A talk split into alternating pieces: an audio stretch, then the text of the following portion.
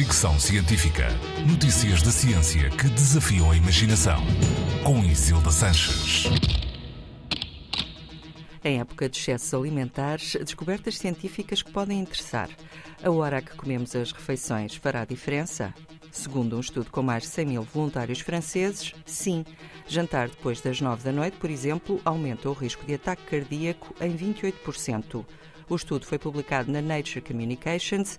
Os investigadores seguiram os voluntários durante sete anos, dando especial atenção às horas de pequeno almoço e jantar e ao risco de doença cardiovascular.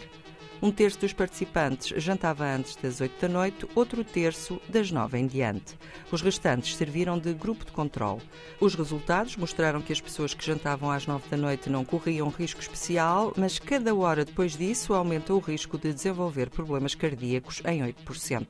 Já em relação ao pequeno almoço, e tendo em conta as 9 da manhã, por cada hora que passa, o aumento do risco de doença cardiovascular é de 6%.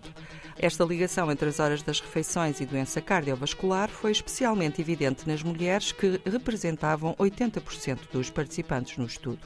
Os autores do estudo sugerem que não se adie muito a hora das refeições e se aumente o número de horas que se passa sem comer entre a última e a primeira refeição do dia, sem deixar de tomar o pequeno almoço. Fricção científica.